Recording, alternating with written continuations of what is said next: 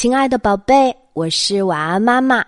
晚安妈妈最近有点小感冒，所以声音有些怪怪的，希望大家能够多多谅解哦。今天晚安妈妈又要来讲讲晚安宝贝小胖吉的故事。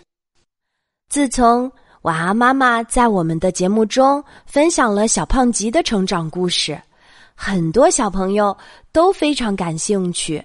他们都觉得这位胖胖的小哥哥真的挺傻、挺可爱的。但你知道吗？虽然小胖吉看上去胖乎乎的，但他还有点小精明呢。可能是孩子可以支配的零花钱比较少吧。我总觉得小胖吉非常心疼花出去的每一分钱。不过。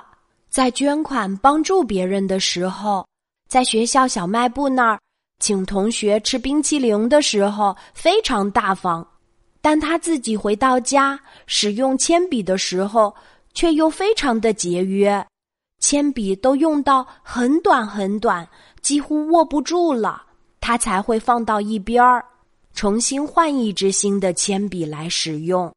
所以，我们家里。有很多很多好短好短的小铅笔，有时候两头都在使用。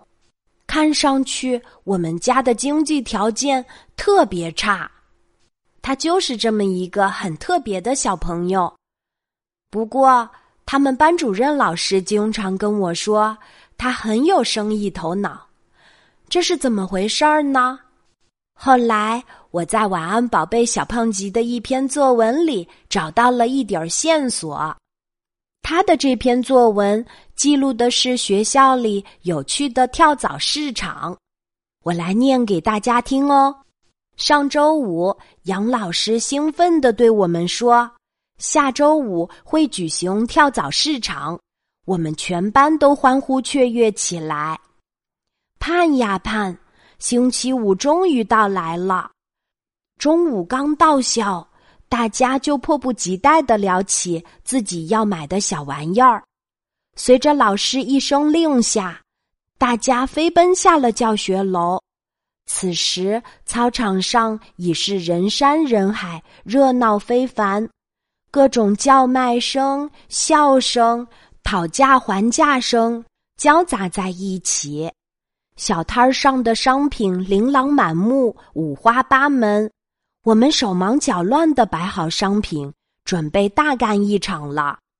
我卖的是小熊套装，刚开始坐在垫子上大声吆喝着，顾客却很少。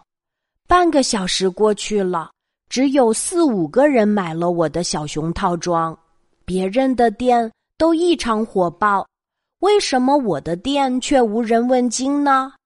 正当我一筹莫展时，我灵光一闪，想出了一个好办法，让女生帮我卖东西，我会付给他们报酬。也许是因为女生们卖东西，别人更容易买吧。不一会儿，我就从一个只有几块钱的穷光蛋，变成了一个拥有近四十元的大富翁。现在，身为大富翁的我，当然要大肆挥霍一番了。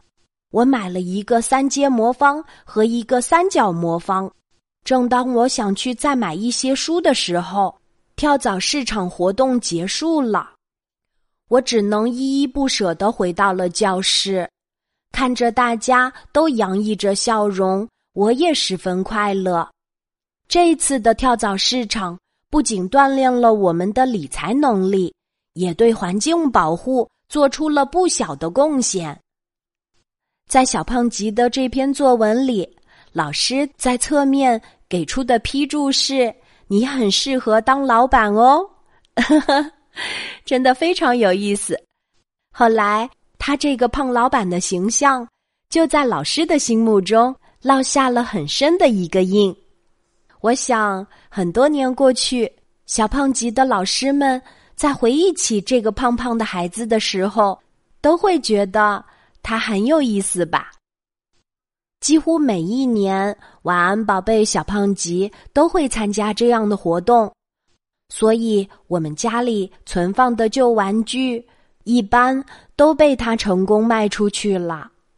当然，我们卖出去的东西真的非常非常便宜，几十块钱买回来的东西，我们都会以一块钱的友情价卖给更需要的人。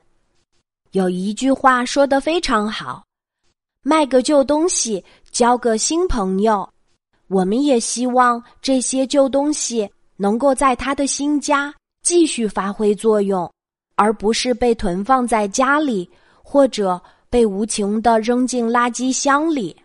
亲爱的宝贝，你有没有参加过跳蚤市场的活动呢？有没有卖过一些新奇有趣的东西？如果有，记得在评论区里分享给大家哦。好啦，关于跳蚤市场。晚安，妈妈就分享到这里，小宝贝睡吧，晚安。